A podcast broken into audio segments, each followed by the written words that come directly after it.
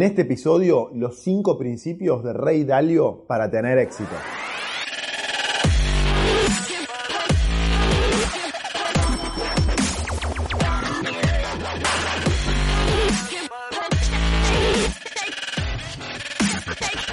Esto es el Fede Teso Show. Mi nombre es Federico Tesoro y te doy la bienvenida a un nuevo episodio del Fede Teso Show. Estamos en la edición número 109 y hoy te quiero hablar de uno de los inversores más exitosos del mundo, Ray Dalio. ¿Por qué Ray Dalio es un personaje del que tenemos mucho para aprender?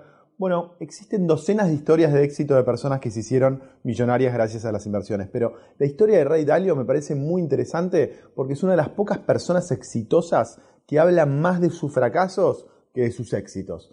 Dalio cuenta que su camino no fue una historia de éxito tras éxito en la que su fortuna se incrementó en forma gradual y totalmente estable. Totalmente lo contrario. Ray Dalio experimentó durísimos fracasos al comienzo y a la mitad de su carrera pero lo importante es que aprendió valiosas lecciones de estos errores y fueron estas valiosas lecciones las que le permitieron conseguir un tremendo éxito y convertirse en uno de los inversores más importantes de todos los tiempos. A partir de estas enseñanzas, Ray Dalio publicó su libro llamado Principios, que se convirtió en un éxito de ventas en todo el mundo y que es uno de los libros que más me impactaron eh, de los que leí últimamente. Acá te voy a mostrar una muestra de este libro, este, este lo leí yo en inglés, pero ya está eh, en español. Si no lo leíste, te recomiendo que lo hagas. En este libro vas a encontrar algunas lecciones muy valiosas que no solo vas a poder aplicar a tus inversiones, a tu trabajo, a tu empresa, a tu comercio, sino también a tu vida en el sentido más amplio.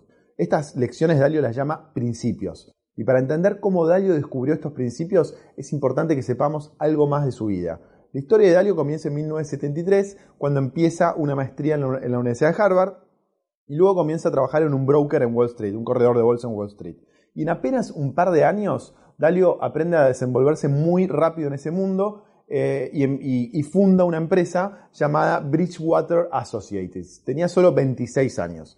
Esta empresa nació casi de la nada y gracias a que Dalio era muy buen inversor, empezó a tener mucho, pero mucho éxito y a los 33 años Dalio ya eh, logra el objetivo de ser millonario. Y como te imaginarás, su autoconfianza se fue por las nubes. Fruto de ese exceso, de esa confianza, apostó todo a que Estados Unidos iba a sufrir una recesión en los próximos años. Y Dalio, que por entonces ya era un inversor muy conocido, expuso su teoría sobre la recesión eh, que amenazaba a Estados Unidos en los medios de comunicación. Sin embargo, Dalio se equivocó a lo grande. Lo que siguió fue uno de los periodos de prosperidad en la historia de Estados Unidos más importantes. Y Dalio quebró. No solo perdió eh, su dinero, también perdió la reputación como buen inversor. Rápidamente todos sus clientes lo abandonaron y tuvo que despedir a todos sus empleados ante la incapacidad de pagar los sueldos, digamos. Y la situación financiera de él era tan crítica que tuvo que pedirle prestados 4 mil dólares a su padre para salir adelante. Años después, Dalio dijo que su fracaso fue lo mejor que le pudo pasar porque le dio la humildad que necesitaba y el aprendizaje que le faltaba. En el libro Principios, Dalio ilustra el proceso de mejora que siguió su terrible fracaso a comienzos de los años 80 con el siguiente gráfico. Fíjate, todo empieza con objetivos ambiciosos, sigue con un fracaso, luego con un aprendizaje y finalmente con una mejora, que termina con objetivos aún más ambiciosos. Y así se dispara un círculo virtuoso de constante progreso. Imagínate si aplicáramos este método en la Argentina, seríamos potencia mundial sin duda. En el caso de Rey Dalio, este terrible fracaso que experimentó a comienzos de los años 80 lo llevó a aprender los principios que incluyó en su libro Gracias a la aplicación de estos principios, Dalio consiguió mejorar como inversor, lo que le llevó a marcarse objetivos cada vez más ambiciosos y a conseguir metas más altas. Ese proceso llevado a cabo en forma continua nos permite progresar y alcanzar todo nuestro potencial, que ese tendría que ser nuestro objetivo final como personas, inversores o empresarios. Entonces, vamos a conocer lo más importante que tiene el libro de Dalio, que son los cinco principios, principios más importantes eh, que Dalio menciona. Estos principios no son consejos de inversión, sino que van más allá y tocan aspectos vitales como nuestra visión de lo que es el éxito, nuestras relaciones, nuestra capacidad para sobreponernos a los fracasos y temas relacionados. Así que vamos a los cinco principios de, de Rey Dalio. Principio número uno. Las relaciones son más importantes que el dinero. Viniendo de un inversor que se apoya en complejos modelos cuantitativos para decidir sus inversiones, esto puede parecer muy contraintuitivo, pero para Dalio las buenas relaciones son un activo muy valioso. Dalio reflexiona que sin haber cultivado buenas relaciones con sus primeros clientes cuando era un joven corredor de bolsa, jamás podría haber eh, podido fundar su firma de inversiones.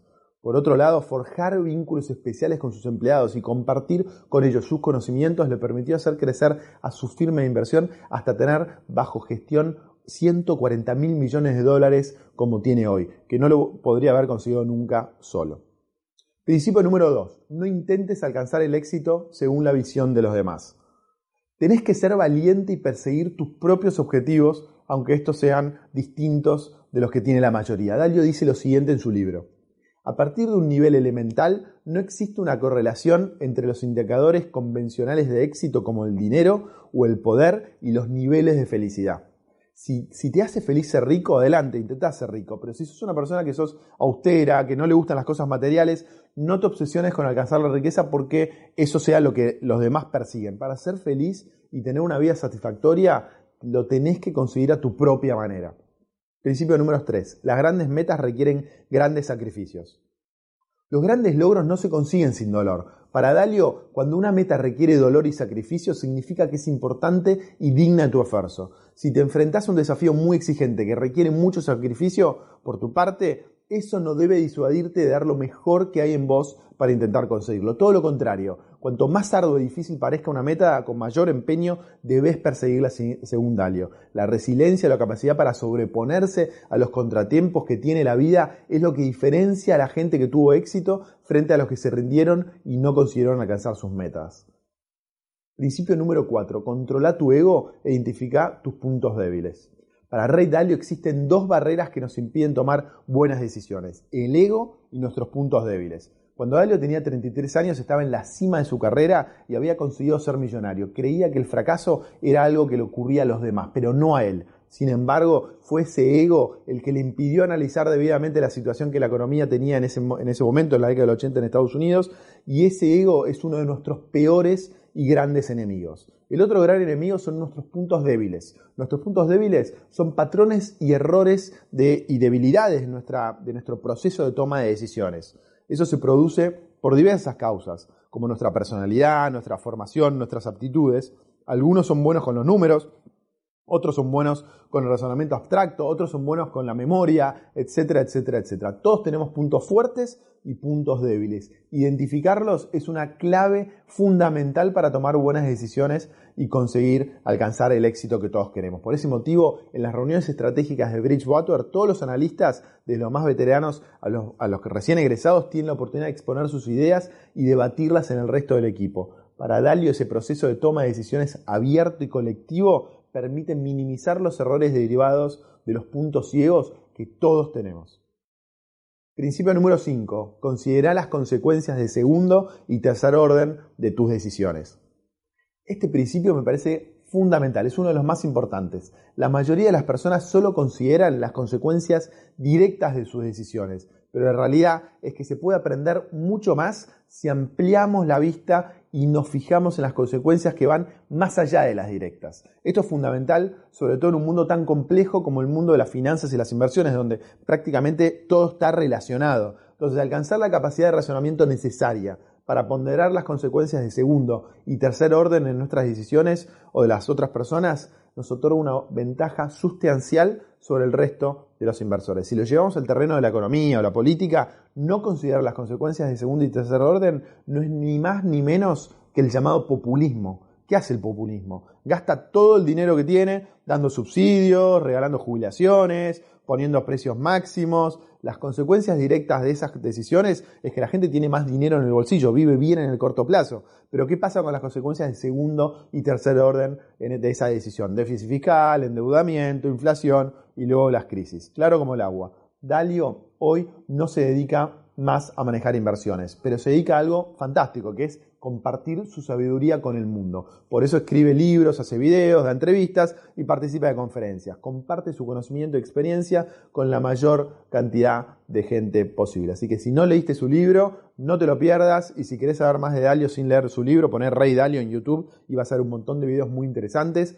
Espero que te haya gustado este episodio. Te mando un abrazo muy grande. Acordate de compartir este episodio, ponerle me gusta, suscribirte al canal si no estás suscrito y si tenés dudas, preguntas, comentarios o reflexiones, no dejes de ponerla acá abajo que me encanta leerlas y voy a contestar todo lo que puedo. Te mando un abrazo muy grande y nos vemos pronto. Chau.